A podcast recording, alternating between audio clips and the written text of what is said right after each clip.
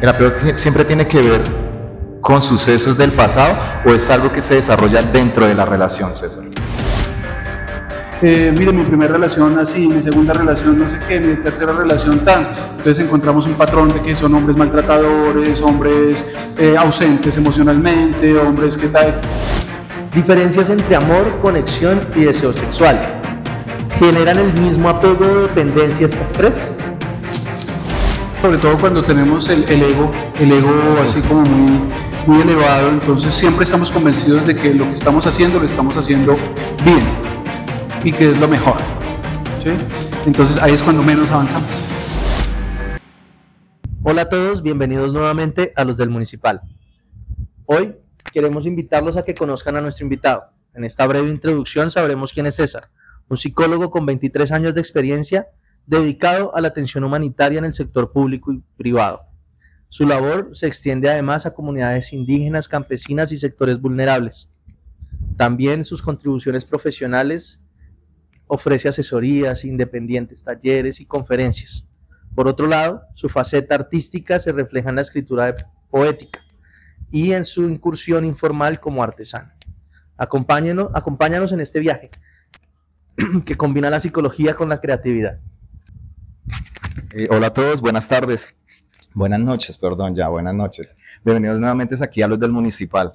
Eh, agradecerles a todos los que nos estuvieron acompañando en el podcast pasado. Eh, tuvimos bastante acogida, Max. Mire que mucha gente estuvo como participando y estuvieron muy intrigados con el, con el invitado del día de hoy. Veo que hicieron bastantes preguntas. Vamos a estar con César respondiendo todo eso.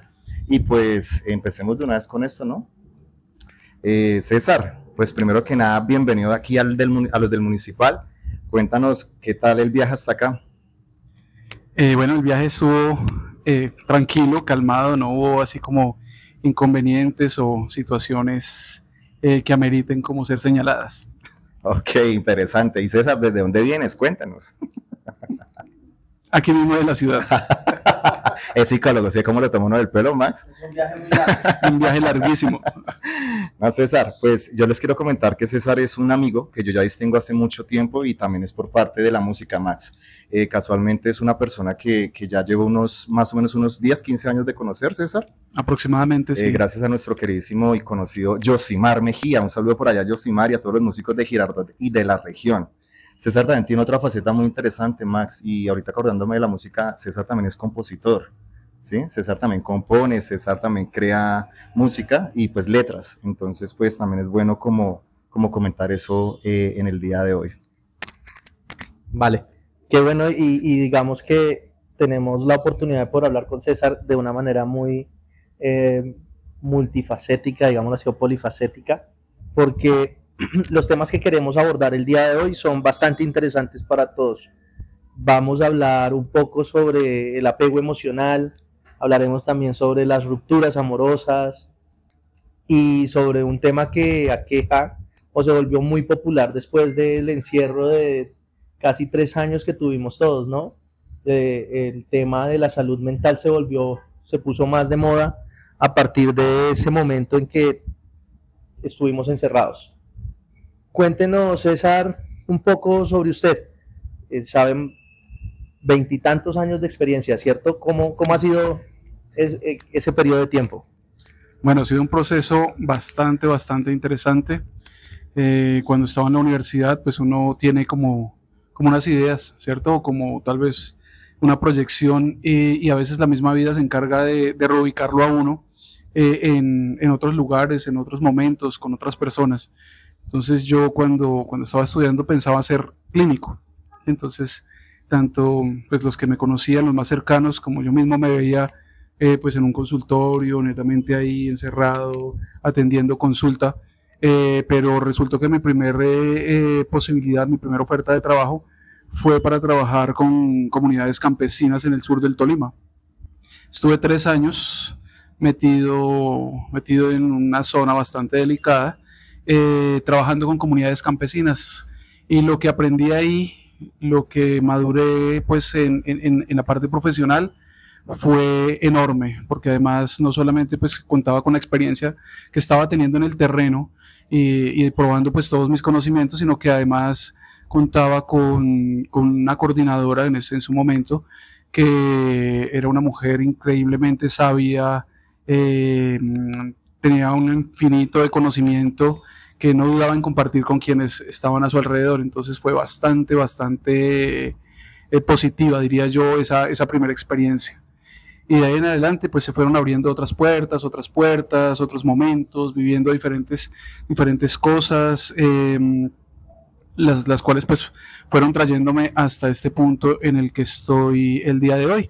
Y pues a lo largo de todo esto también siempre, como, como decía Edwin, eh, siempre pues ha estado presente el arte eh, en mayor o menor pues eh, exacto, pero pues siempre ha estado presente.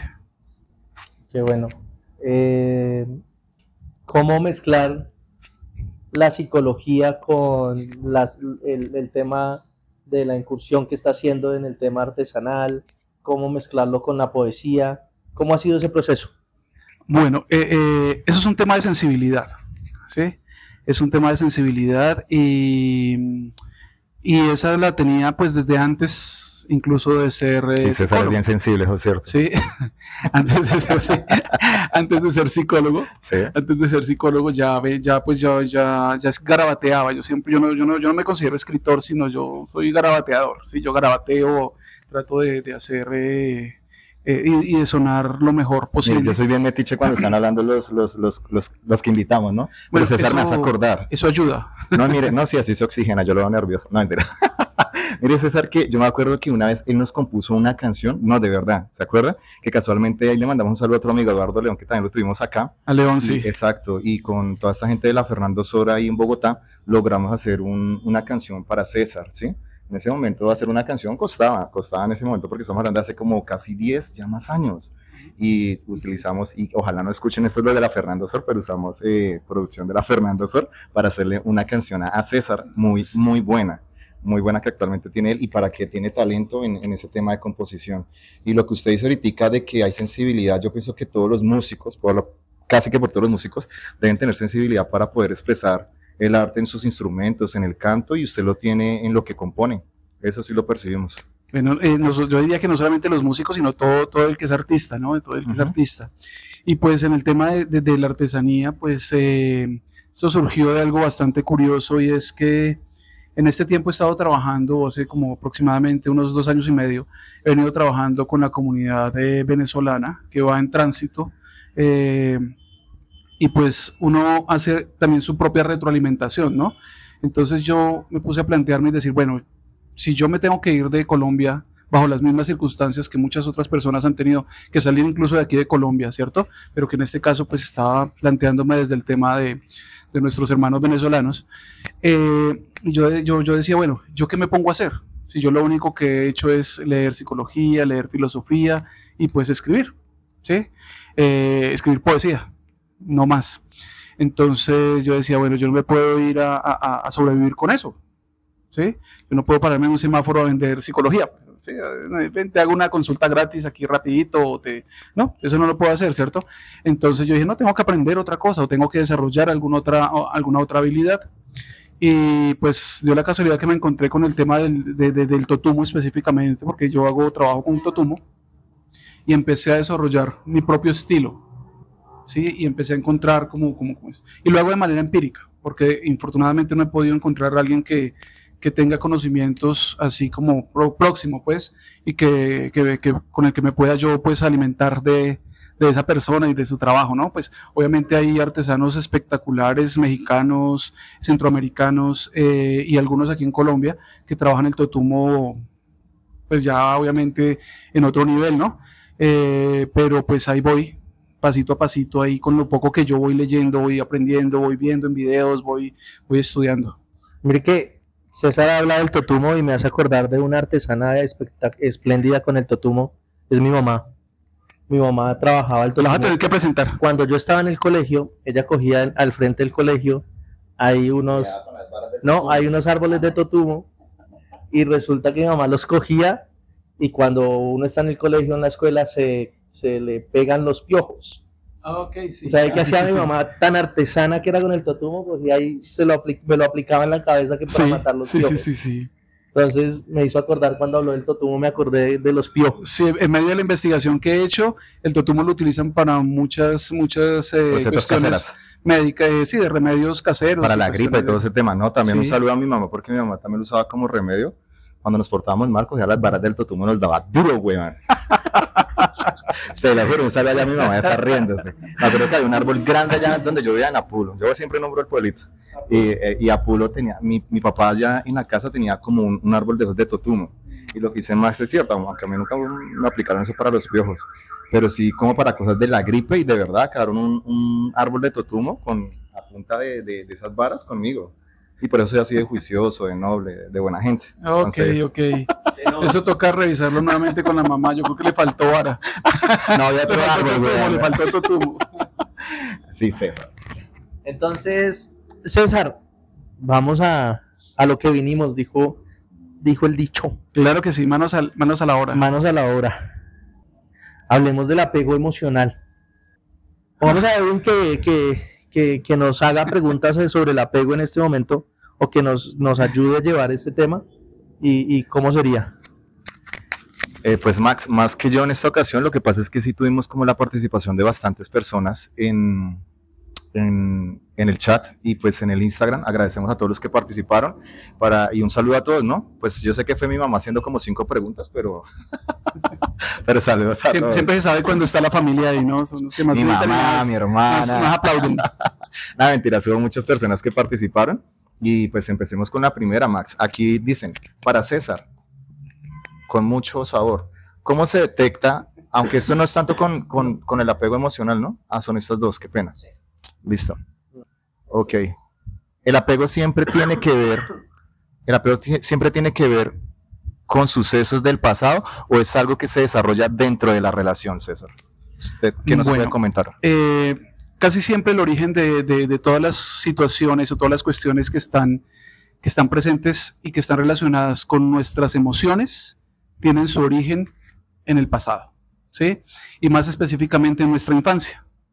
Hay un punto fundamental que hay que, tener en cuenta en esto y es que eh, la, la base eh, de la estabilidad emocional eh, está en la relación o en la forma en cómo nos la enseñaron nuestros padres. O sea, nosotros nos aprendemos a relacionar emocionalmente, nosotros aprendemos a, a- eh, aprendemos a manejar nuestras emociones, digamos, el- aunque la palabra no, no debería ser manejar, pero digamos, aprendemos a gestionar o, o- entendemos qué hacer con nuestras emociones cuando Sí. vemos a nuestros padres o cuando empezamos a, eh, eh, a- a escuchar a nuestros padres lo que hacen con sus propias emociones El ejemplo. el ejemplo inicialmente, ¿cierto? Que es la forma inicial de aprendizaje. Eh, posterior a eso, eh, cuando ya lo tenemos interiorizado, entonces empezamos a replicarlo, ¿sí? Y eso por lo general va a lo largo de nuestra vida. Entonces, imaginémonos lo siguiente, un ciego guiando un tuerto, ¿sí? Mm. Normalmente, casi la mayor parte de personas que, que- que estamos en este momento eh, aquí en, en este, en este espacio, no nos vayamos tan, tan lejos como para no ir a herir susceptibilidades, eh, Vamos a herir a Max. vamos a ir a Max listo. Eh, no sabemos qué hacer con nuestras emociones. Sí. ¿sí? Por ende, si nosotros vamos a tener nuestros hijos, no vamos a saber enseñarle a ellos, porque yo en cuanto, en cuanto a emociones yo no puedo dar de lo que no tengo, ¿sí? Entonces yo no puedo enseñar a regular las emociones a alguien cuando yo no sé regular las mías, ¿cierto? Y menos mi hijo, porque con las palabras yo le puedo estar diciendo eh, cosas como tienes que estar calmado, no tienes que ser agresivo, eh, tienes que ser amable, tienes que ser empático, ¿cierto? Pero eh, con mis actos le estoy diciendo todo lo contrario. Entonces cualquier cosa me irrita, cualquier cosa reacciono de manera agresiva, eh, cualquier cosa me deprime, cual, bueno, ¿sí? Todo este tipo de Incoherente. cosas. Exactamente. Entonces, esos apegos se gestan en el pasado. ¿sí? Esos desequilibrios emocionales están con sus bases en el pasado. Entonces, los apegos emocionales responden en cierta medida a, ese, a, esos, a esas situaciones emocionales. Ok, César, pues buen dato el que su merced da, porque en resumido uno es el resultado de alguna, de alguna manera de lo que fue en la infancia, ¿cierto? Y pues el desarrollo de, de- del ser humano, muchas veces he escuchado eso, ¿no? Que son los 5 o 10 primeros años, donde uno es una esponjita y está absorbiendo todo lo que ve, escucha, huele y, y prueba, ¿no? Y pues eso es lo que... Bueno, ahí hay algo que, que, que aprovecho de pronto para, para tomar. Tú dijiste, uno es el resultado. Bueno, resulta que tú no puedes decir que eres el resultado de algo, sino hasta cuando ya estás Muerto. Exactamente, ya cuando, porque ya ese fue el fin, actual, ese, fue tu fin, exactamente, ahí hasta ese punto. El resultado, ese, ¿cierto? Ok. Como, como la, la última línea, pues allá donde ya pasaste.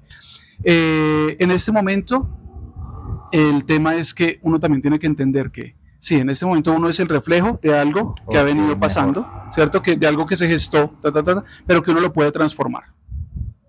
Uno puede transformar eso, e irlo trabajando, irlo modelando, irlo tal. ¿sí? Entonces, para eso, entonces, ¿qué tiene que, ¿a quién tiene uno que buscar? Por ejemplo, a la esposa de, de Max, ¿sí? Que es psicóloga. Sin, sin mente, a mí, búsquenme a mí, a César. También. Obviamente, también.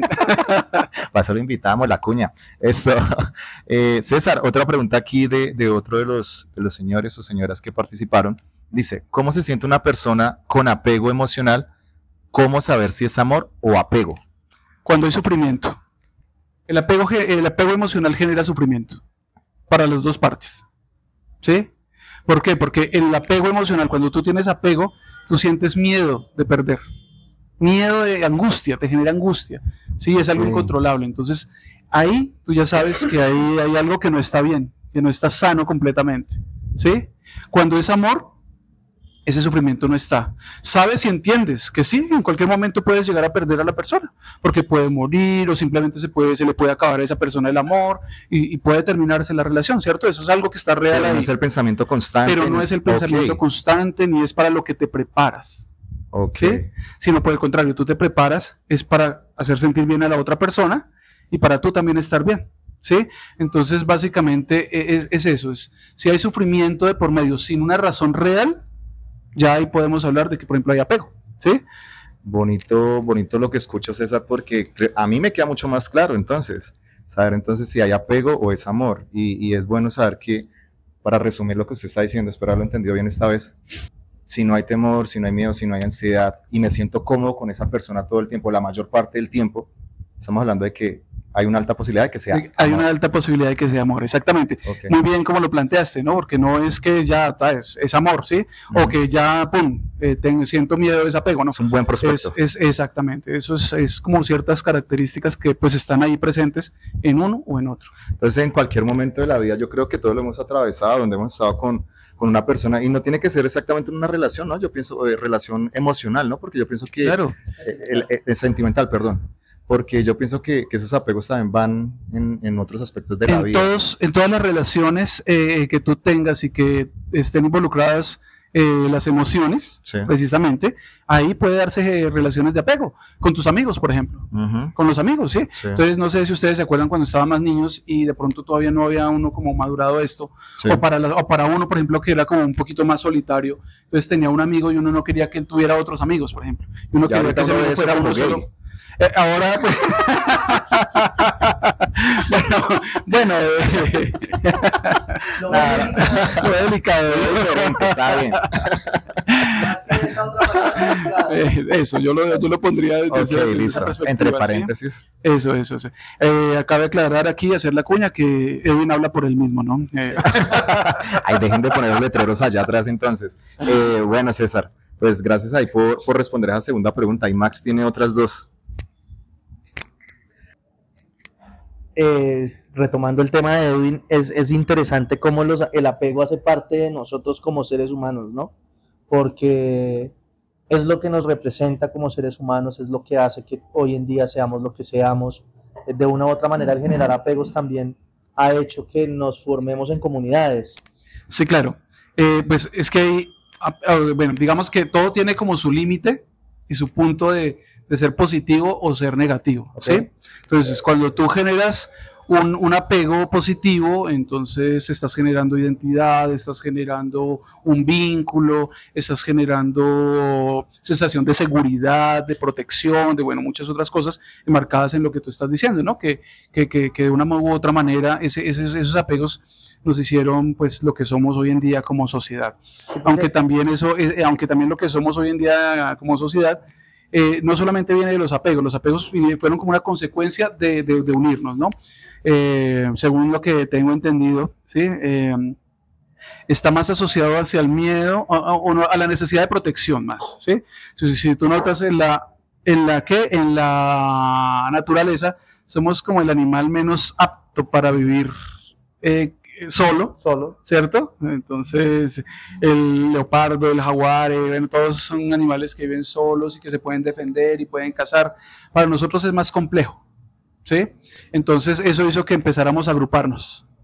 Eso fue una de las razones que, que, que se, que se presentaron para que nos agrupáramos. O sea, una relación más colaborativa. Exacto, una relación más colaborativa. Y, y ahí, a raíz de eso, pues de, de la interacción y de todo esto, pues se fue gestando todo el tema también afectivo, emocional y bueno, todo esto. Vale. Aquí hay otras, hay otra pregunta que No sé si esa pregunta sí quedó bien No, no, resuelta yo, o... sí, yo creo que sí, porque de una u otra manera sabemos que no todos, nos diste a entender que no todos los apegos son malos, o que no toda la generación de apego es mala, sino que necesariamente como seres humanos vamos a sentir apego por varias cosas en nuestra vida, y que depende de cómo nos haga sentir esa relación o ese apego, así mismo vamos a saber si el apego es positivo o negativo, ¿no? Hablamos, vamos a hablar de los de los inputs positivos y los inputs negativos que nos envía como la vida, digamos así. Algo así. Hay una pregunta acá que dice, diferencias entre amor, conexión y deseo sexual. ¿Generan el mismo apego o dependencia estas tres?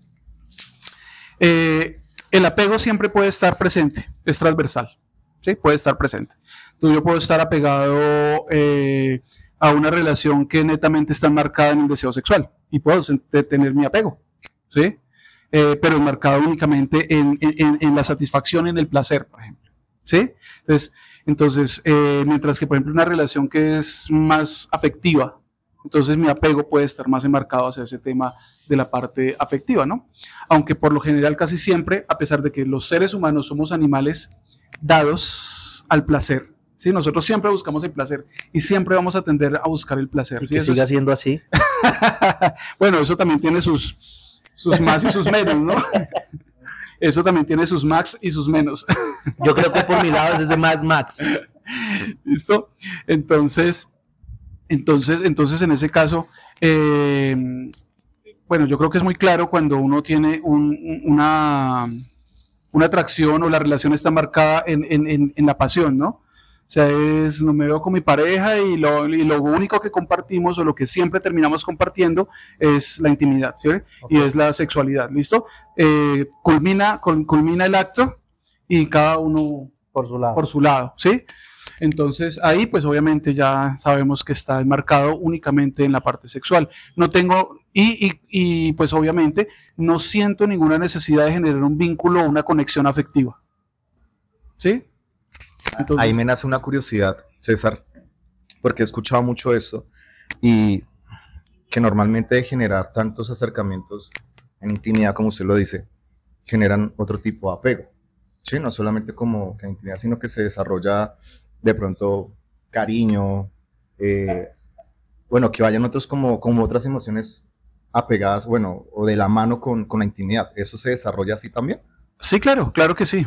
Puede ser en ambos, en ambas vías.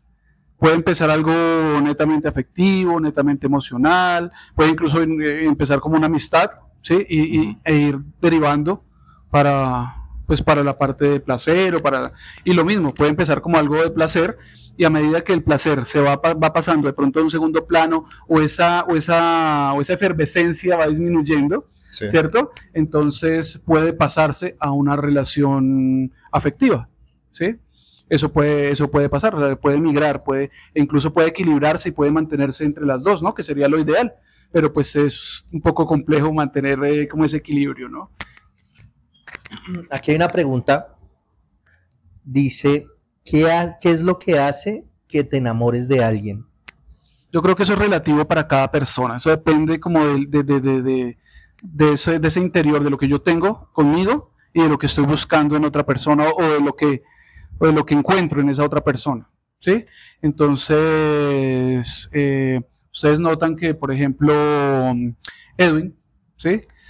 tiende a buscar cierto tipo de mujeres, específicamente ese tipo de mujeres, y casi todas las parejas, eh, ah, perdón, eh, cierto tipo de hombres, ¿cierto? Entonces, cada vez, cada vez que encuentra ese tipo de hombre, usted ve que Edwin empieza un proceso de enamoramiento.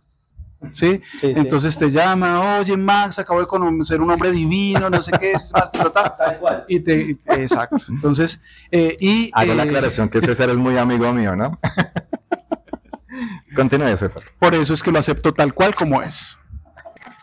Entonces, mentira, si la mamá de, de, de nos está escuchando, esto es, eh, es, es pura, pura charla. Ya, ya lo último fue una charla de hoy. sí, sí, sí. Bueno, eh, no somos amigos, la verdad. La amistad es una mentira. Solamente como para él ocultar Lo- todo lo sí, que sí, se dijo. Lo otro sí es verdad. Bueno,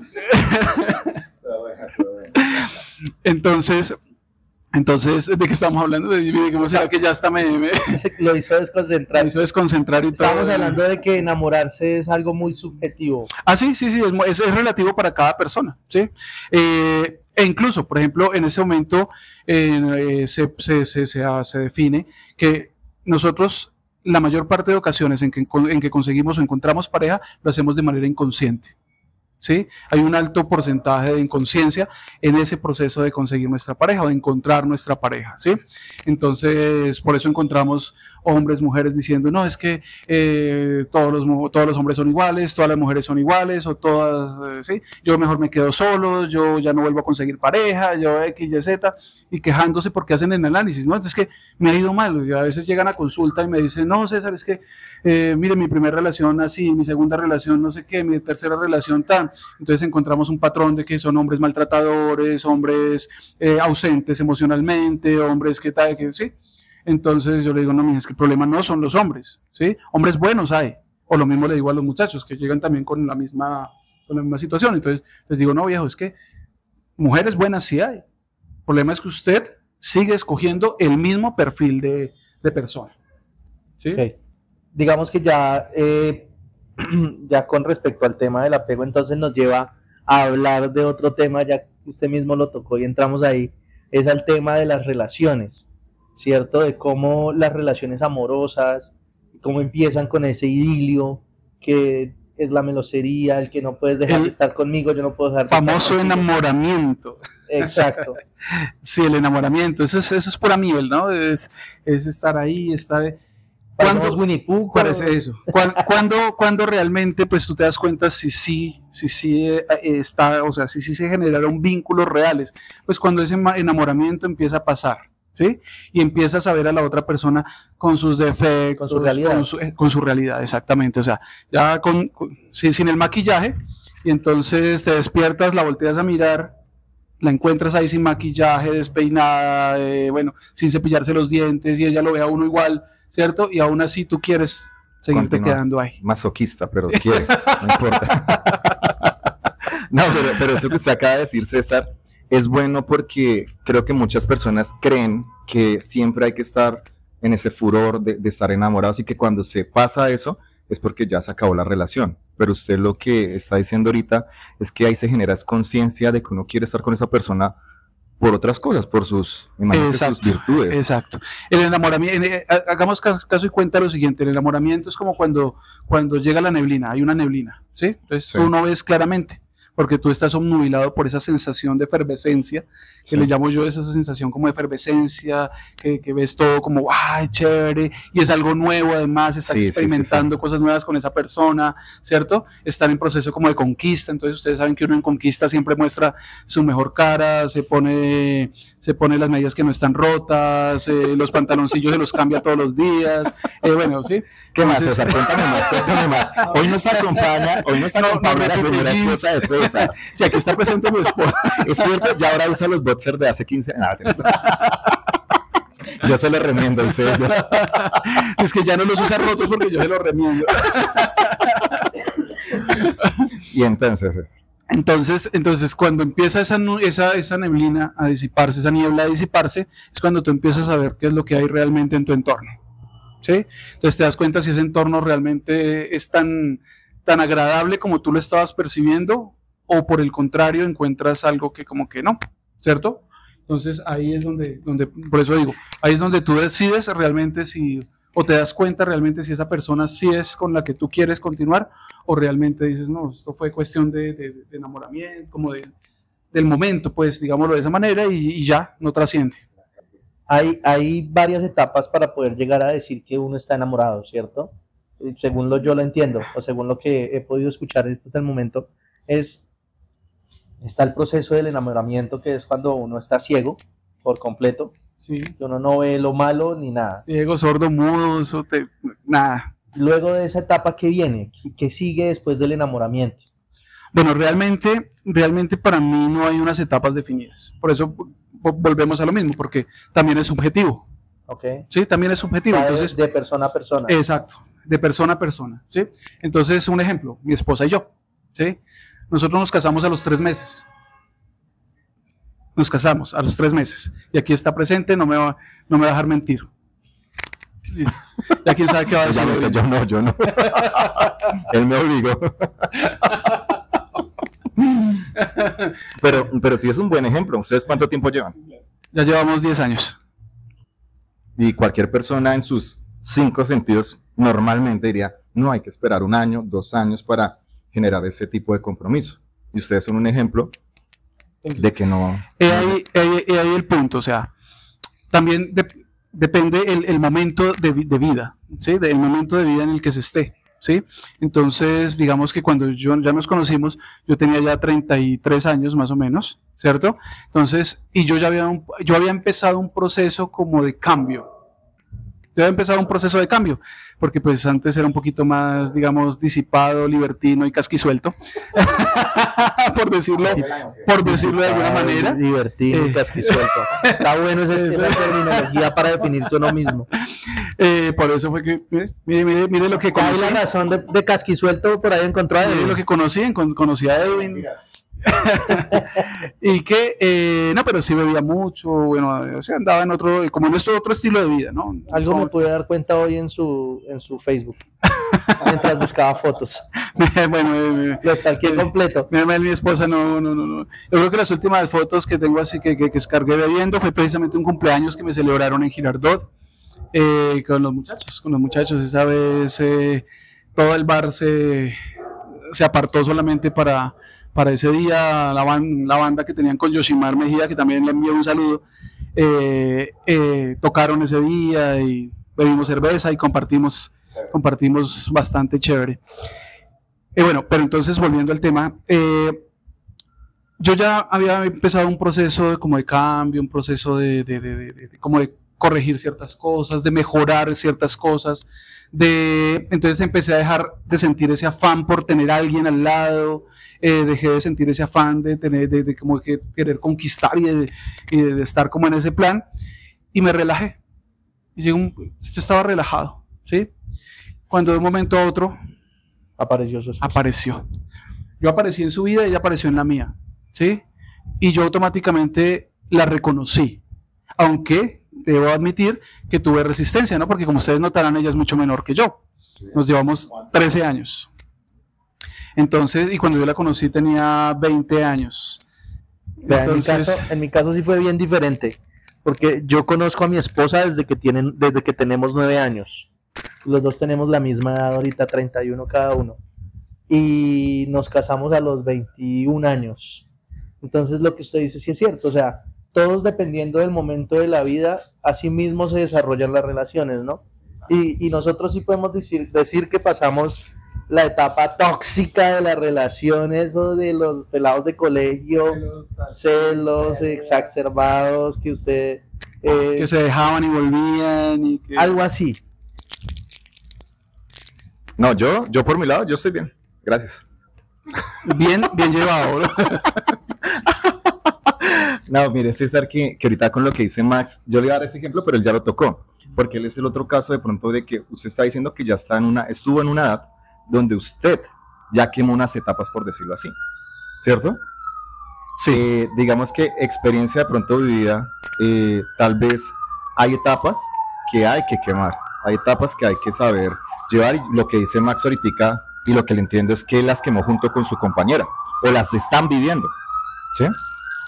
Pero lo más, o sea, sin, sin desmeritar lo de Max, porque obviamente me parece también un muy bonito ejemplo, es que lo más sensato es lo que usted expone, ¿no? O sea, ya llegar como una edad que uno es consciente, no digo una edad, sino un momento de la vida, porque pueda que gente lo tome desde los 25 años, otros hasta los 50, ¿sí?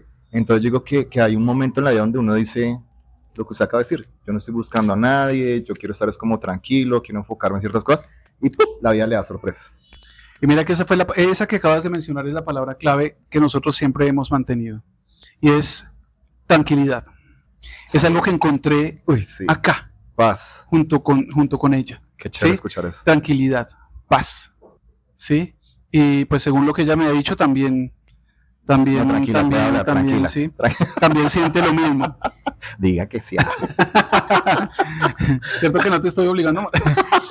Eh, entonces, entonces eh, es eso y eso, eso es invaluable. O sea, yo que también viví, pues en su momento relaciones tortuosas, eh, eh, estuve en relaciones también súper tóxicas y eso esto, eh, y yo comparo, ¿cierto? Sí. Eh, no, o sea, no, no lo cambio por nada, ¿sí? Porque es que el valor que tiene poder estar tranquilo junto Uy, a la sí. persona que amas es, es, es algo increíble, ¿sí? Va más allá de cualquier otra cosa que tú puedas vivir eh, sexualmente, pues en la locura de- de- de la búsqueda nocturna, o, bueno, o sea, eso es incomparable, o sea, no, para mí ha sido algo, algo fabuloso que me ha traído mucha estabilidad también.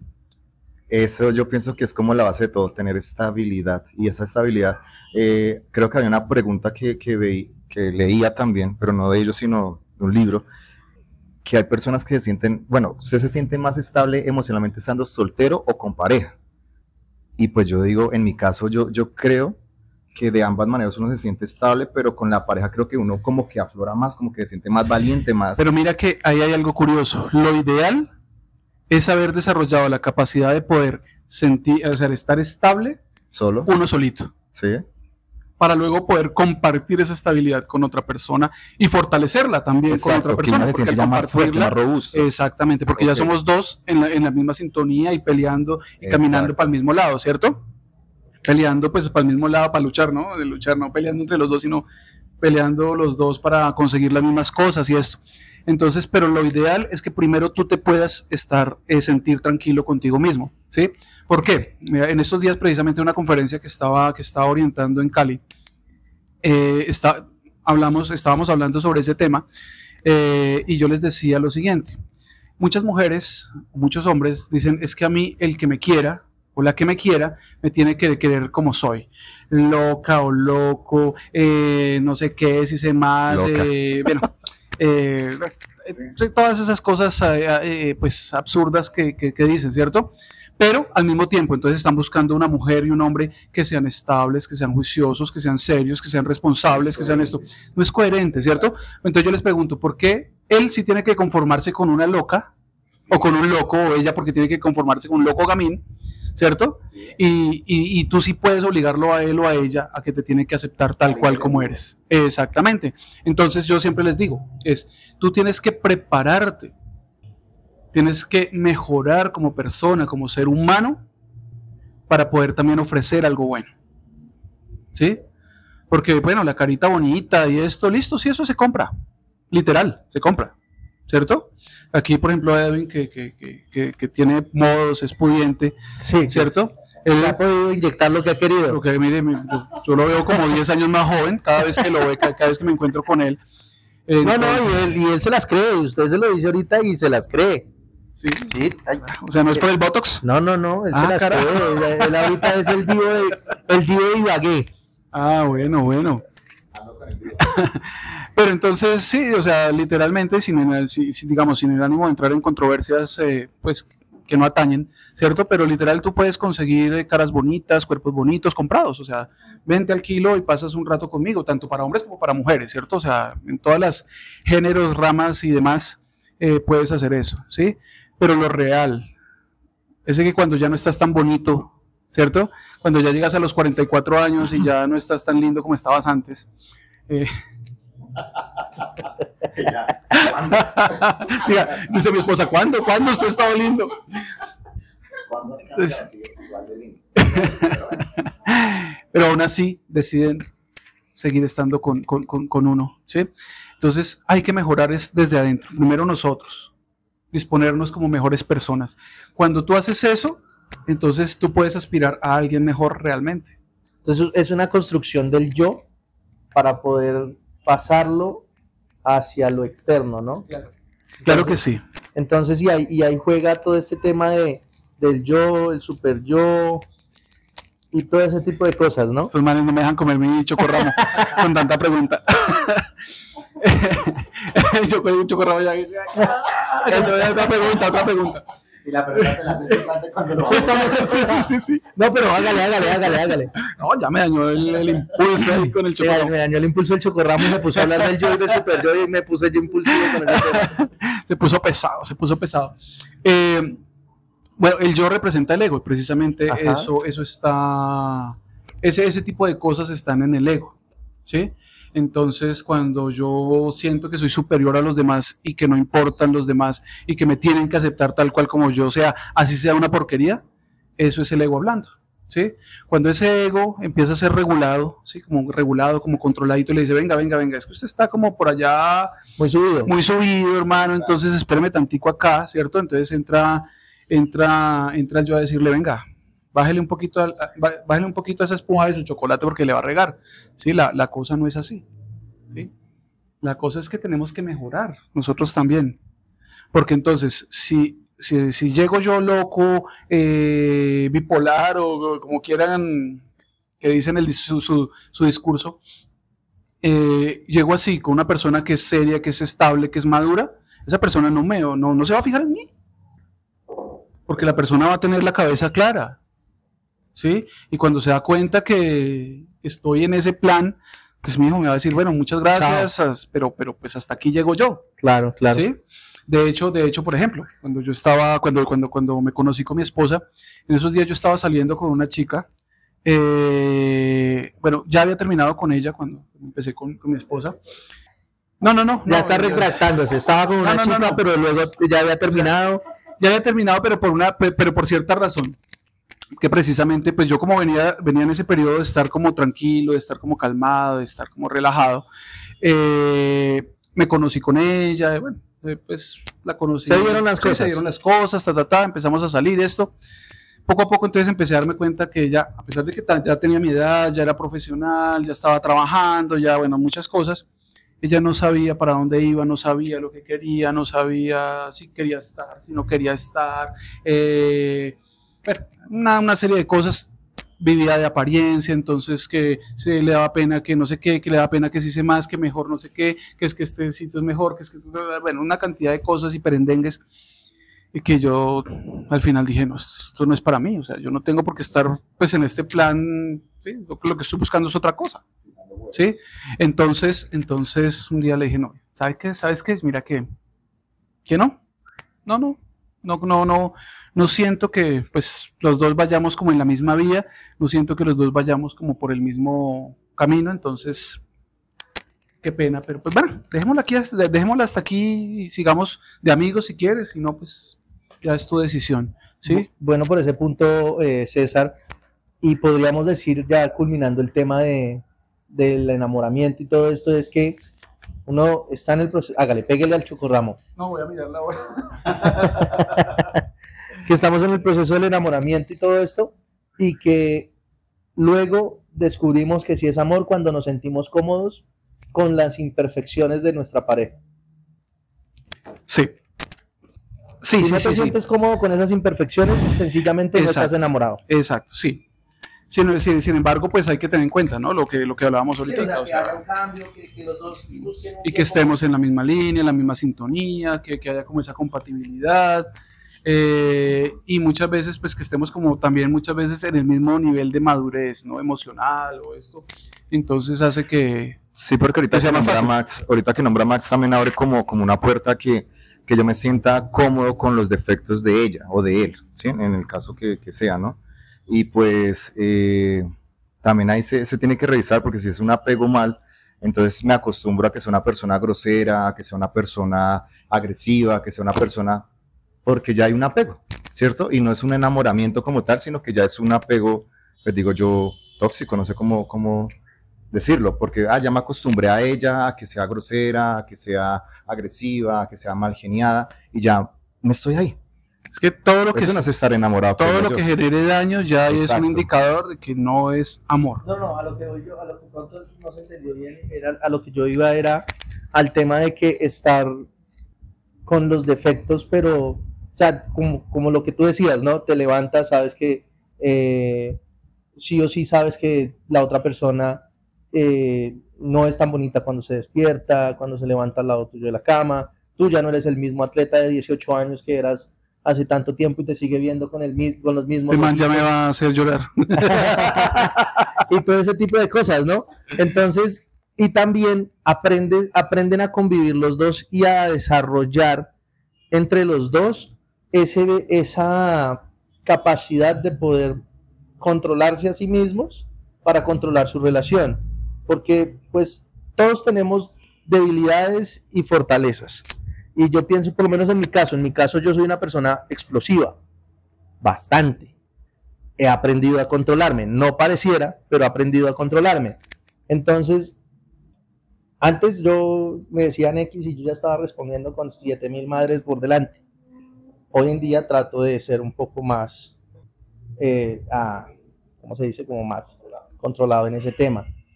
Y eso lo ha generado el poder convivir con mi esposa, porque lógicamente los dos tenemos nuestro carácter, los caracteres, eh, el carácter de ella y el mío eh, son muy parecidos y toca controlarse. Entonces, todo ese tipo de cosas hacen que tú llegues a conocer a la persona como tal y que veas sus defectos y digas, hemos hecho este trabajo, ah, estos estos han sido los cambios y los reconoces. Por eso hablaba de ese tema. Y mira que tú estás mencionando algo ahí que cabe la pena como señalar y es que no solamente, no solamente es el aprender a convivir con los, ¿sí? sino que te ayuda a crecer, Exacto. te ayuda a crecer. Sí. Sí, te ayuda, te ayuda literal a crecer. Yo también eh, eh, he mejorado muchas cosas a partir de la convivencia con mi esposa, ¿sí? Entonces, por ejemplo, yo siempre, siempre fui, tengo que empezar a hablar en pasado de esto para empezar también a, a mentalizarse uno. Sí. Eh, yo fui muy desordenado, ¿sí? En muchos aspectos, económicamente, en Ujú. mi vida, en la casa, en todo, yo era muy desordenado, ¿sí? Eh, y a través de la convivencia, a través de esto, y paulatinamente, con mucha paciencia, eh, La vara de- ¿Qué hace con las varas de Totumo? casi, casi que que recorrer a de Trabaja las varas del Totumo. La obediencia a través de la vara. Mami, un saludo. Entonces ahí va uno, va uno creciendo también. Sí. Eh, uno aporta para el crecimiento de la otra persona y la otra persona, hay un complemento, un apoyo. Vea que la intervención que hizo ahorita eh, era para hacer la aclaración porque se pudo haber malinterpretado así como lo hice yo tal vez, ¿sí? De que no es quedarse con los defectos de la agresividad y eso, sino lo que acaba de decir Max y lo que usted lo resumió totalmente, es crecer, es sentir que está creciendo, se está quedando ahí estancado en los 18, en los 20, bueno, en los 25 años donde uno es desordenado financieramente, la fiesta, la rumba, el alcohol, eh, todo este tema, eh, no, sino que uno en verdad sienta que no está como hace 10 años, ¿sí? Sino que en verdad creció. Y pues uno donde ve esos resultados, pues yo pienso que uno mirándose al espejo se da cuenta de todo, ¿no? Eh, de, de, de cómo, cómo está en, en muchos aspectos. No siempre uno es consciente de los cambios o de las cosas que no han cambiado. ¿sí? Si tú notas, hay, hay, por ejemplo, personas que su adolescencia se les ha extendido hasta los 40, 50, Sí. 60 años. Ves hombres por la calle todavía eh, echando piropos, persiguiendo, eh, haciendo cosas de adolescentes. Y uno dice, bueno, estos de pronto se le pasa y se le cae en un adolescente, ¿cierto? Sí. Eh, he tenido la infortuna de, por ejemplo, volver a encontrarme con amigos de infancia o de Ah. universidad y, y, y hablas con ellos y Como si el tiempo no hubiera si el pasado. tiempo no hubiera pasado, exactamente. O lo ven a uno y se acuerdan del colegio, no sé cómo decirlo. Entonces, entonces los ves, entonces, no, que es que venga y, a, y vámonos a beber otra vez, y no hay que ir, es que tengo una tía allí. Y que, Sí. Pero que ya no soy esa misma persona. Que ya no soy esa misma persona, mucho gusto, vamos a conocernos al menos. Sí. Y luego y sí, eso, ¿listo? Eh, pero sí, sí, sí pasa. ¿sí? Entonces, O sea, uno no es consciente que tanto ha avanzado muchas veces. ¿O qué tanto retraso tiene? o qué tanto retraso. Sí, yo que llega la gente misma la que te dice, oye, pero te veo como diferente, estás como más serio, estás como no sé qué, y no que, ¿sí? Y, es- y pues darse cuenta a través de la gente tampoco es que sea malo, ¿no? Porque Depende de la gente, porque hay gente que no lo va a mirar con el cariño que uno espera, otros lo van a mirar es con... Exacto. Depende. Uno lo van a mirar como pues, como de, Eso es subjetivo, como Sí. la persona. Sí, sí, porque sí. Si uno le pregunta a la ex cómo estoy, pues me imagino cómo le va a decir, ¿no? Entonces, pero, pero normalmente, no, yo digo a conciencia que, o sea, lo que yo percibo, no es mi percepción, algo personal, que, que uno se analiza hace 10 años y yo puedo decir, Edwin Sanabria ha cambiado muchísimo, ¿sí? Así como usted lo dijo, yo hace 15 años no soy lo que soy hoy en día por mi esposa, ¿sí? Entonces yo digo que uno sí tiene como algo de conciencia, no al 100% como usted lo dice, porque sí es cierto, hay veces que las personas como que, venga, usted como que sigue siendo el mismo en esto, y uno ve, tal vez lo, percibo yo así. Entonces, eh, no sé, es, es algo que, que casualmente, casualmente pues expongo escuchándolo, no sé si, lo- si lo entendí bien, pero pues hay personas que como usted lo dice tal vez nunca se dan cuenta y creen que han avanzado y por el contrario se quedaron fue en el pasado. Sí, claro, y, eh, y muchos, sobre todo cuando tenemos el, el ego, el ego así como muy, muy elevado, entonces siempre estamos convencidos de que lo que estamos haciendo lo estamos haciendo bien y que es lo mejor, ¿sí? Entonces ahí es cuando menos avanzamos, ¿sí? Porque digamos que, y todos tenemos ese proceso, ¿no? Como de tener nuestro ego, de, pasar por esto, y eso nos lleva al siguiente tema que queremos tocar el día de hoy, que es cómo se acaba ese enamoramiento, cómo eh, pasa todo este tema de las rupturas amorosas. Bueno, el enamoramiento eh, tiene una caducidad propia en la mayor parte de las ocasiones, ¿sí? Eh, cuando se generan los apegos es cuando empiezan a, a- Acabarse a prolongarse, no prolongarse esa relación, ¿ok? ¿sí? Puede que el enamoramiento ya se haya acabado, pero el apego persiste. Entonces, la relación continúa, ¿sí? ¿Es, es normal o es muy común, César, usted que da eh, terapia y todo esto, qué tan comunes son los casos de rupturas en, en, en sus sesiones? ¿Se volvió a apagar? No, no está. Ah, ok, sí. Listo. Eh, bastante, bastante, bastante eh, persistente ese tema. Bastante persistente ese tema. Porque de un, digamos, de 10 atenciones que yo realizo, eh, 8 han tenido que, o están pasando, o han tenido que pasar por algún tipo de ruptura. Y personas que ya tienen una formal, incluso con hijos, eh, viviendo juntos, solamente. Sí, digamos que por ese lado eh, quería interrumpirlo un poquito porque digamos que llevar la estadística de las rupturas amorosas en el, en el país debe ser muy... ¿Se volvió a apagar? Es muy difícil porque como ponernos a ver los peladitos de colegio que terminan y todo esto, y la única manera de poder saber más o menos la estadística que haya real es, es ver qué tantos divorcios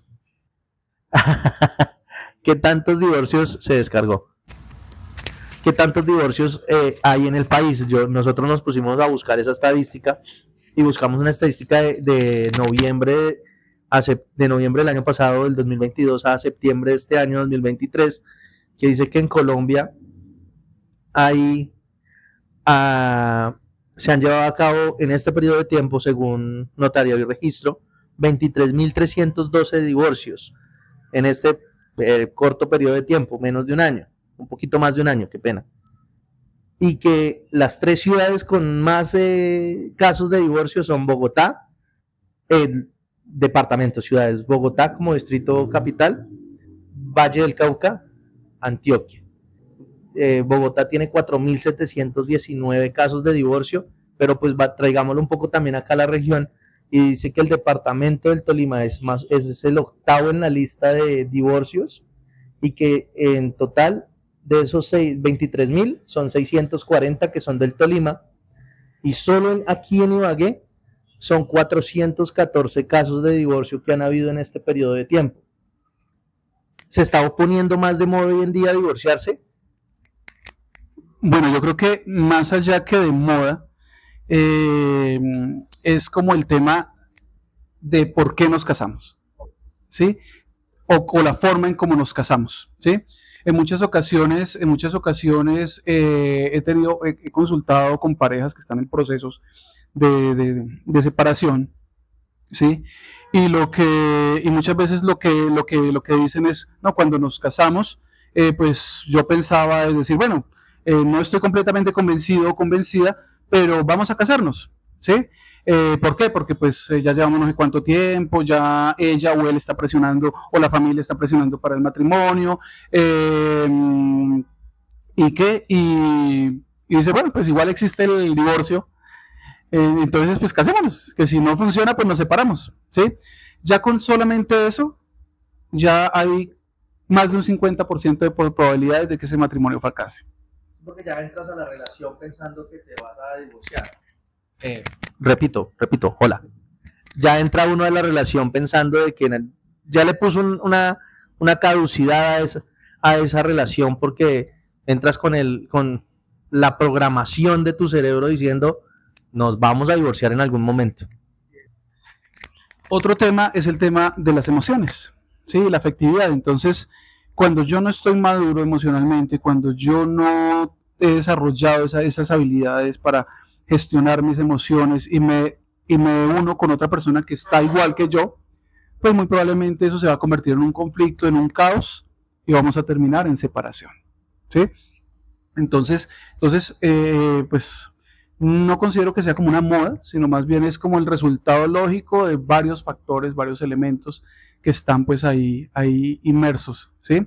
Eh, en, ese, en, ese tema. Entonces, eh, personas también que se casan, por ejemplo, en estados de enamoramiento, ¿sí? Entonces, ustedes saben que cuando uno está enamorado, como no ve con claridad, uno piensa que esa, es- esa va a ser la persona de su vida, ¿sí? Que después de esa persona no va a haber nada ni nadie más, ¿sí? Entonces, en estos días, precisamente anoche, anoche, anoche yo hablaba con una, con una, con una señora, ya una señora que llevaba tiempo de haber eh, restablecido, eh, había reconfigurado su familia, ¿no? Porque ya se separó, ya tenía una separación, reconfiguró su familia, ¿sí? Y eh, en esos días volvió, volvió a separarse, volvieron a separarse, ¿sí? Y hablábamos y me decía, es que yo ni siquiera supe con quién estaba casada. Hasta ahora fue que me vine a dar cuenta con qué tipo de persona estaba yo casada. ¿Sí? Entonces, por lo general pasa eso cuando me apresuro, ¿sí? No tengo las cosas claras, estoy bajo el influjo del enamoramiento, entonces actúo simplemente, ¿sí? En este orden de ideas, no todos los motivos o todas las situaciones que vive un matrimonio son, pueden ser un motivo para poder divorciarse, ¿cierto? Sí, claro, total. Porque vemos el caso también de personas que viven su relación, están viviendo su relación y no sé, hay una diferencia que generalmente uno como ser humano la ve muy existencial y todos los problemas que uno tiene como ser humano se vuelven los imposibles para todo el resto del mundo y uno cómo lo soluciona. Eh, ¿Cuál es el met qué, qué método pueden utilizar las parejas? Digamos antes de ir a terapia, ¿no? El método eh, más efectivo es solicitar acompañamiento de un, de un terapeuta. Pero antes de ir a terapia, ¿qué ejercicios puede hacer una pareja para darse cuenta que, porque a veces uno piensa, ¿no? Me tengo que divorciar, pero resulta que la solución no es el divorcio, sino simplemente es hacer una serie de ejercicios para poder solucionar estos temas. Bueno, ahí yo, eh, ¿qué recomiendo? Yo recomiendo siempre, antes de casarse, antes de casarse, asistir a terapia. O sea, cuando una pareja está empezando a pensar en matrimonio, en casarse, en conformar un Nunca había hogar, escuchado eso. ¿cierto? Es ir a terapia, ¿sí? Asesorarse, Oigan, oigan, ¿sí? van a terapia. César, tu número, por favor. Entonces, hay que, hay que asesorarse. ¿Sí? ¿Para qué? Precisamente para entrar un poco más consciente al matrimonio. ¿Sí? Pregunta, pregunta aquí desde, desde el estudio. Ya levanta la mano y todo. ¿sí? Mire que está bien educadito y todo. Es que el, el, el, totumo, weón, el totumo, créame. Esto, es que sí, sí hay curiosidad en algo porque usted dice, no hay que tomar una decisión tan, tan importante en la vida estando enamorado, ¿sí? Y escucha a otras personas, es que si usted se va a casar, debe sentirlo. Entonces confunden ese enamoramiento con ese impulso a casarse. Ejemplo, personas, ustedes, ¿sí? Tres meses, me imagino que están en pleno furor, eh, efervescencia, como usted lo decía, y tomaron la decisión. Pero usted está en un momento de su vida donde usted era más consciente de pronto que, que ella, porque pues digo yo la diferencia de edad no sé, no sé, no sé si esa sería, sería bueno. Estoy seguro que muchos de los que están escuchando están a decir, pero venga, le está diciendo, ¿sí? Y ahora me está diciendo algo. Entonces yo hago la pregunta aquí en vivo en directo, tranquilo, yo los apoyo. Señor. Muy bien, muy bien. Esa era una pregunta obvia que, que, se tenía que hacer. ¿Listo? Eh, yo no tomé una decisión a la ligera, ¿sí? Y cuando, digamos, empezamos a relacionarnos, empezamos a esto, yo siempre traté de mostrarme tal cual como yo era, ¿sí? Obviamente, en tres meses uno no se puede conocer completamente, ¿sí? Sí. Pero hubo elementos que yo pude ver en ella que fueron los que me dijeron, ella es, ¿sí? Entonces, un elemento, por ejemplo, que me llamó mucho la atención es que era una, una, una persona que estaba muy centrada, muy organizada, que respondía por ella misma, o sea, que contribuía para su crecimiento, que estaba trabajando y estudiando al mismo tiempo, eh, que se le notaba que tiene un espíritu guerrero, un espíritu de lucha, que no, que no como que no le pasa algo y de una vez se tira pues ahí al piso y se, se echa a morir y ya pues se le acabó la vida, no, por el contrario, ella siempre mostró como ese, esa fuerza y se le, se le notaba pues esa fuerza. Entonces fueron cosas que yo fui viendo o vi pues en el momento que dije, esa es, ¿sí? Además, tierna, además, bueno, diferentes otras cosas. Lo que pasa es que César ya tenía otras herramientas, ¿no? Le tenía el Winslow, le aplicó el Winslow también de pronto. No, simplemente fue observación. Y de hecho, de hecho fue bastante particular porque eh, yo llegué a la oficina ese día donde ella trabajaba, donde ella trabajaba en ese entonces, ella estaba atendiendo, estaba rodeada así de gente, y ella estaba así, eh, levantó la mirada, justo yo también estaba mirando, mirándola, mirando para donde estaban, y nos encontramos, nos, o sea, nos encontramos las miradas, como que a partir de ese momento hubo como, como una conexión. Creo que por ahí también hablaban algo de la conexión, así creo que obviamos esa parte de la conexión. Entonces, lo primero fue eso, sentimos con esa conexión. Eso, bueno, eso digo yo, es como más enamoramiento, es más, bueno, ¿cómo se puede manejar técnicamente eso de, que hubo conexión? Porque pues uno puede tener una emoción del momento, me pareció bonito, me pareció bonita, me pareció simpático, me pareció linda, no sé, sexy, atractiva, no sé. Esa conexión, ¿usted cómo la describe? Pues bueno, yo la experimenté en el interior, o sea, fue como, no, fue solamente como decir, uy, tan bonita, ¿sí? O uy, mire esa chica, no, no, o sea, es, es algo más profundo, ¿sí? Es como que te llega, es como cuando... Bueno, eh, el único ejemplo que se me ocurre en este momento para poder, como, como esto es, eh, hagan cuenta como ustedes están en una habitación y está haciendo mucho calor, ustedes están sudando, están ahí, ta, ta, ta, y de pronto abren la ventana y llega ese aire fresco. Sí. ¿Sí? Entonces usted, usted siente ese aire como si lo renovara, como si lo llenara de, de, como de vida nuevamente, como que le da un respiro así. Es algo, es algo similar. ¿sí? Esa conexión así como instantánea. Eh, no, no sé y no me atrevería a decir si es o no amor a primera vista, si fue o no amor a primera vista. Eh, porque ya nos habíamos visto antes, pero era como así, o sea, no, o sea, nos damos como cruzado, digámoslo más bien, porque ni siquiera es como, no sé, por, por trabajo. Me gusta que lo mío no fue a primera vista. sí, sí, sí. No, lo mío no. Por eso digo que no me atrevía a decirlo, a que me hicieran quedar mal. Esto, volviendo al tema de la ruptura, hay que, hay que darle, hay, hay una pregunta que hace acá que dice, ¿debe haber siempre un cierre en una relación amorosa? yo le agrego algo más, que es el cierre, cómo se da el cierre, porque para mí el cierre es decirle, ¿sabe qué? Chao, hasta luego, no la quiero volver a ver más y no se me vuelva a atravesar en mi vida porque definitivamente no la quiero ver. Ya hizo parte de mi vida, ya no la quiero ahí.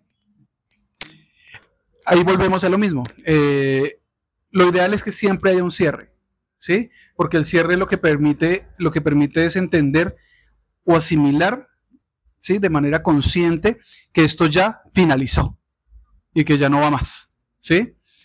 Y ese cierre para cada persona es diferente, ¿sí? Dependiendo, dependiendo cómo te fue en el baile, así mismo tú necesitas el cierre, ¿sí? Entonces, si para ti, para ti lo que te sirve es eso, decirle, mire, vieja, no la quiero volver a ver en mi vida, no se me vuelva a cruzar, y si nos cruzamos ni me saluden, ni me miren, ni, ni respire el mismo aire que yo estoy respirando. Eh, bueno, tampoco.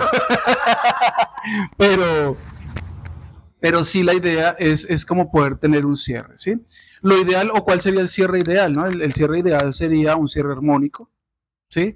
En donde yo pueda, por ejemplo, incluso llegar eh, a, a, generar la, la, la separación si hubo heridas, si hubo daños, entonces con el perdón, ¿sí? como diciendo, ya no es, ya entonces ahí cambiamos y decimos, ya no decimos es, bueno vieja, ya no la quiero volver a ver, ya, listo, entonces ya, te puedes ir, me puedo ir, me voy en paz, exactamente, desde el respeto, desde el respeto, pueda que, pueda que te haya tratado mal, te haya puesto los cachos, te haya golpeado, te haya, pero pues igual, sigue siendo un ser humano, tú sigues siendo un ser humano, y lo, lo, lo más bonito para uno, y, y, sobre todo que él también se queda con uno, ¿no? Es, es poder decir, listo, te perdono por lo que me hiciste, ¿sí? Espero que puedas perdonarme también los errores que yo llegué a cometer, ¿sí? Y pues eh, sigue tu camino, yo sigo el mío y ya, ¿sí? Yo... Que no es fácil por el tema de las emociones, ¿no? Como no manejamos, no controlamos las emociones, entonces es un poco, muchas veces es un poco difícil eh, ese tema. Espérate bien antes de que, de que, de que me hagas la pregunta. Eso, muy bien.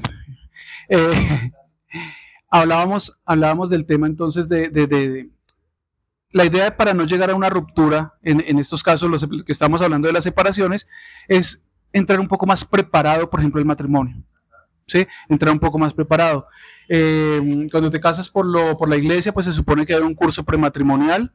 En algunos casos funciona, en otros no, porque pues depende también de donde se aborde eh, el, el, el, cursillo. Entonces muchas, muchas, muchas iglesias o muchos pastores solamente hablan de, lo, de la parte eh, religiosa, ¿no? de la parte, de, la parte de, de, de, sus, de sus creencias religiosas, pero no abordan la parte psicológica, no abordan otros elementos que son fundamentales. ¿sí? Entonces, por ejemplo, en una, en una, en una ocasión, eh, una pareja que llevaba conviviendo, ojo, o sea, viviendo con lo que llaman en la iglesia en, en, en amancebamiento, ¿cierto? Llevaban conviviendo, eh, tenían una unión marital de hecho de como de seis, unión libre, un, seis, siete años, ¿sí? Y eh, se casaron. A los seis meses de que se casaron, entraron en crisis y estaban a punto de separarse, ¿sí?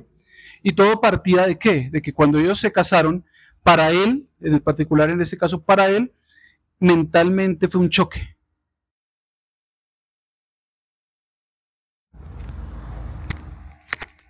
Que estaba casado, ¿sí? Que estaba casado, entonces eh, generó, generó que, que, que una, una, una, una, sensación como de, de, de, de prisión, de, aprisionamiento, de como de sometimiento, como de esto, pero era psicológico porque ellos se, seguían viviendo exactamente igual que como lo estaban haciendo antes, ¿sí? Pero para él fue una crisis.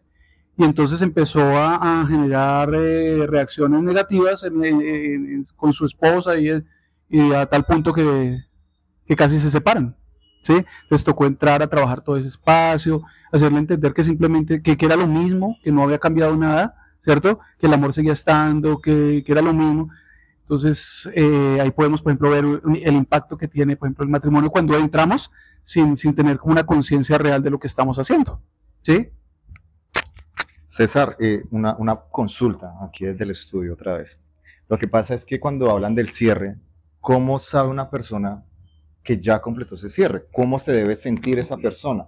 ¿Hay un tiempo mínimo? Eh, qué debe estar haciendo esa persona, qué debe haber hecho durante este proceso, ese tiempo. ¿Cómo sabe esa persona que ya hizo ese cierre? Eh, bueno, ¿cómo, ¿cómo sabe una persona que hizo el cierre? Porque está tranquilo, queda tranquilo. Si ahí volvemos a lo mismo que empezamos, que volvemos a lo mismo que siempre que hemos estado hablando. Es la sensación que tú tienes de tranquilidad. ¿Sí? ¿Cuándo sabes tú que no está resuelta la situación? Pues cuando todavía sientes rabia, todavía sientes ira, todavía eh, llegan pensamientos a tu cabeza diciendo es que es una mala persona, es que no sé qué, es que debió haberla echado hace seis meses o hace un año, es que no debía haberle perdonado la primera vez que me la hizo, es que no sé qué, y empiezas. Y eso se, se, se vuelve un círculo. Entonces, cuando tú te das cuenta que estás en ese círculo es porque no has elaborado, no has superado, no ha habido un cierre. Pero es de ser humano que en el momento que se habla de la situación, cuando sea la que sea, no solamente de una, de una etapa, pienso yo, que te hablen de, de, de un momento incómodo de tu vida, tú sientas no el mismo dolor ni la misma rabia, pero esa incomodidad. ¿Todavía no estás de cierre? ¿O es normal uno sentirse que le recuerden la Eh, situación? no, hay cosas vergonzosas, por ejemplo. Sí, hay cosas vergonzosas y eso, pero es que la ver- pero sentir de pronto, decir, no, esto no lo quiero hablar porque es algo vergonzoso que me genera un poquito de incomodidad, no implica que no hayas hecho el cierre. ¿Sí? No implica que no hayas hecho el cierre, simplemente es que es algo incómodo, ¿sí? Que de pronto Sí. no quisieras recordar porque realmente no vale la pena, o estás frente a tu esposa, o a tu esposo, o X, Y, Z, ¿cierto? Sí. Entonces uno Mi dice, octava esposa y de pronto no, se exacto, no, siete, octava esposa, algo así. entonces, exacto, entonces, en todo, que estás con tu, octava, con tu octava esposa y te preguntan, bueno, ¿cuál de todas La era la mejor? la sexta, la quinta, la tercera, no, la primera. Exacto, Fue mi Eh, amor. Exacto, entonces, entonces, entonces es normal, ¿sí? Y, ojo, también con, el- con hay, hay algo que quiero aclarar y es que Sí. el hecho de decir que maduramos emocionalmente y eso no quiere decir que dejamos de sentir y experimentar nuestras emociones normales, ¿no? Yo sigo, si- yo puedo ser maduro emocionalmente y seguir sintiendo rabia, seguir sintiendo ira, eh, puedo seguir sintiendo, bueno, toda esa gama de, de emociones. eh, Somos seres humanos. exacto, seguimos siendo seres, seres humanos. ¿En dónde está la diferencia? En que ya sé qué hacer con ellos Gestionar. Ya sé cómo, cómo gestionar. Entonces yo ya sé que yo no me voy a ir a golpear a mi esposa, o no me voy a ir a golpear a mis hijos, o yo no me voy a ir a agarrar con un desconocido en la calle porque sí. De hecho, es bonita la invitación que usted hacía al principio de, de, de la base o de la infancia de esa persona, conocer un poco de, de la persona, o sea, su, su entorno, su familia, sus, amigos. Eh, muchas veces uno le escucha a las personas, "Es que- es que el que es buen hijo, es buen esposo, es bueno, ¿sí? Eh, no sé hasta qué punto eso sea cierto, ¿sí? Pero digo yo que algo de, de, de, de verdad debe tener, porque si es una buena persona con la familia, viene una familia, como usted lo dice, mm, que no hay como tal maltrato, todo ese tema, pueda que se genere un- una muy buena familia de parte de él, ¿no? Listo. Eh, eso también es relativo. Sí. Eso también es relativo, ¿sí? Eh, puede, yo puedo venir de una muy buena, bonita familia, porque eso también hay que evaluar a qué, le- a qué nos referimos con buena familia, con bonita familia, ¿sí? Entonces, el hecho, por ejemplo, de que usted nunca escuche que pelean, no quiere decir que, que, que al interior estén bien y que sean, y que emocionalmente sean estables, ¿no? Ok. ¿sí? Por ejemplo, hay, pelea- hay familias que nunca pelean, pero ¿por qué? Porque cada uno llega, se encierra en su cuarto, cada uno está en lo suyo, nunca interactúan, nunca hay nada, ¿sí? Ni se Eh, conoce. exacto, por ejemplo, eh, alguien me decía, no, es que yo, yo soy la, la tía chévere porque nadie pelea conmigo, nadie eso, y yo decía, sí, Pero porque claro, nadie le habla. porque, no, sí habla, sí, sí hablan y sí comparte, pero es por periodos cortos de tiempo. Ah, Entonces, sí, entonces ella va de visita eh, por ahí cada, cada año, cada dos años, entonces pues son visitas cortas que no dan tiempo como para interactuar y entrar en conflicto. ¿Sí? Entonces yo le decía eso y ella, y ella como que me decía, oiga, si tiene razón, ¿cierto? Y yo le decía, estoy seguro que si usted va y se está ya eh, seis meses, ya y va a empezar, a los tres meses o menos, va a empezar y va a empezar a haber algún conflicto. Bueno, entonces, eh, en este, en este orden de ideas y ya para como ir dándole un cierre porque César tiene tiempo limitado y tiene unos compromisos, eh, dejamos un tema pendiente que podemos eh, responder una pregunta y más adelante podemos hablar más largo y tendido de ese tema. Es cómo se detecta la depresión en alguien cómo ayudar a la persona si está si ésta decide tomar distancia. Bueno, para este, para ese tema sí, yo sería chévere que pudieran ustedes hacer como un programa dedicado únicamente a esto, porque es un tema que aquí en la ciudad de Ibagué ha estado, ha estado bastante presente, ¿sí? Eh, ha estado bastante presente, entonces sería, sería interesante eh, que pudiesen hacer un, un, un- un- ¿qué? un programa episodio. especial, incluso un episodio especial, y no solo invitar a una persona, sino de pronto invitar varias personas al, al programa. sí, que puedan, que puedan hablar sobre ese tema.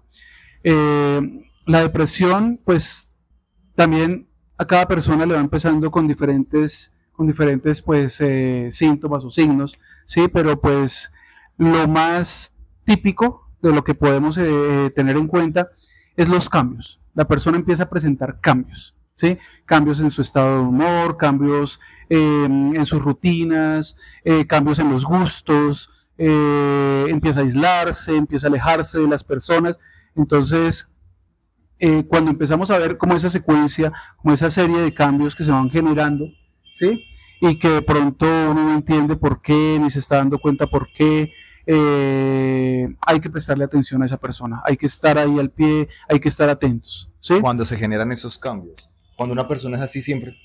Bueno, pues si, la persona es así siempre, pues igual eso hace parte de su personalidad, ¿no? Exacto. Pero es cuando, cuando, cuando, es, cuando se generan esos cambios, ¿no? Entonces, una persona, por ejemplo, que, que normalmente es alegre, que comparte, que sale, que disfruta, por ejemplo, hacer deportes, que va al gimnasio, que va a caminar, o que sale a pasear sus perros, bueno, ¿sí? y que de un momento a otro empieza poco a poco, poco a poco a dejar de hacer esas cosas, a dejar de hacer esas cosas, y empieza a aislarse, y empieza, ahí ya es, ya es un, un indicador muy significativo de que hay que prestarle atención. ¿Listo? Okay. Porque la depresión no es fácil de manejar, no es fácil de llevar para todas las personas, para todo el mundo. Exactamente. Y más aún cuando lo que hablábamos ahorita, nosotros no sabemos qué hacer con nuestras emociones. Entonces, imaginémonos el cuadro de depresión, estoy deprimido y fuera de eso no sé qué hacer con mis emociones. Y querer ayudar a otro que está deprimido, yo estando deprimido. La cuestión un ciego guiando en tuerto. Entonces, exacto, entonces, entonces, no, nada, en ese caso, en ese caso, y si yo no sé qué hacer, entonces hay que buscar ayuda, o sea, sí o sí hay que buscar ayuda, porque es algo que muchas veces yo tampoco puedo manejar como familiar o como amigo, ¿sí? Lo, lo máximo que yo puedo hacer es estar ahí, presente, pendiente, atento de qué está pasando con la persona, cómo está, eso, ¿sí? Eso puede marcar la diferencia. ¿Sí? Eso, entre, eso es el, hecho de estar presente puede llegar a marcar la diferencia entre una decisión definitiva. Definitiva, exactamente. De una decisión fatal. fatal, exacto. ¿Sí? Entonces, pero lo ideal siempre que pues, empecemos a ver estos signos es que la persona que los esté presentando busque ayuda. ¿Sí? Que sea la esposa de Max o, la mía. ah, bueno, César, pues eh, nada, no queda más sino lo que siempre hacemos al final es que usted deje de pronto, yo resumo que, que deja unos muy buenos mensajes, me quedo con uno en particular y es algo que, que la primera vez que escuché me parece un muy buen consejo y de un profesional y es el siguiente busquen asesoría antes de casarse, ¿cierto? No, no, en serio, yo nunca lo, he, nunca lo he escuchado ni tampoco lo había puesto como, siempre escuchamos como que busquen asesoría antes de separarse, pero nunca, nunca antes de casarse. Claro, si, se busca ya cuando pues están separándose, cuando ya están en crisis, pues no, la idea es, eh, es, de cuenta como algo preventivo, ¿no? O sea, algo de decir, no, pero ¿qué medidas podemos tomar pues para no llegar a ese punto? Es como cuando se hace una inversión gigante, y pues obviamente usted antes hace su estudio de mercado y todo ese tema. En este caso usted está invirtiendo algo a largo y creo que para toda su vida y me parece muy bueno la, la sugerencia. Y sobre todo que un matrimonio no solamente me afecta a mi vida, afecta a la vida de mi pareja, sino que en la mayor parte de los casos están también hijos involucrados, ¿cierto? Y, y, y, pues casi siempre los que llevan la peor parte de los procesos de separación son los niños. Listo, César. Y no sé usted qué mensaje quiera dejar eh, de parte suya como profesional con los temas que hemos tratado, César, ya para despedir y, un saludo a todos los, los oyentes de, los del municipal. Bueno, eh, hay un mensaje que es básico, eh, que es que no deben avergonzarse por buscar ayuda psicológica. ¿Listo? La mayor parte de las personas siempre está pensando que ir al psicólogo es porque estoy loco, es porque soy débil, es porque esto, y pues realmente, realmente es un estigma que nos tienen que no es real, ¿no? Nosotros estamos precisamente ahí, estamos y hemos estudiado y entrenado, es para ayudar a las personas a resolver esas situaciones eh, del día a día, incluso, ¿sí? del día a día, emocionales, mentales, eh, psicológicas, que están ahí y que muchas veces no sabemos cómo resolverlas, qué hacer y que empiezan a agobiarnos, que empiezan a generarnos malestar, eh, que empiezan a afectar toda nuestra vida, ¿sí? Entonces, entonces eh, no es malo consultar, no es malo consultar al psicólogo. Vale, César, muchas gracias. Y ya para finalizar, darle las gracias por habernos acompañado, darle las gracias por habernos dado respuestas a tantas inquietudes que teníamos con respecto a estos temas, a los oyentes que también nos enviaron las preguntas, muchas gracias y compromiso para una próxima, eh, hablar del tema ansiedad, depresión, eh, Suicidio. traer suicidio, que es un tema digamos, Fundamental. que es muy, muy fundamental hablarlo, eh, y con más invitados, más profesionales del área, que podamos tener este, esta conversación. César, gracias. Y Gracias a ustedes. pues nada, yo sí me voy despidiendo de una vez. Chao. Gracias por el chocorramo. Chao, por chao. el chocorramo, que estén muy bien. y nos vemos en el, nos escuchamos y nos vemos en el próximo episodio. Gracias, gracias.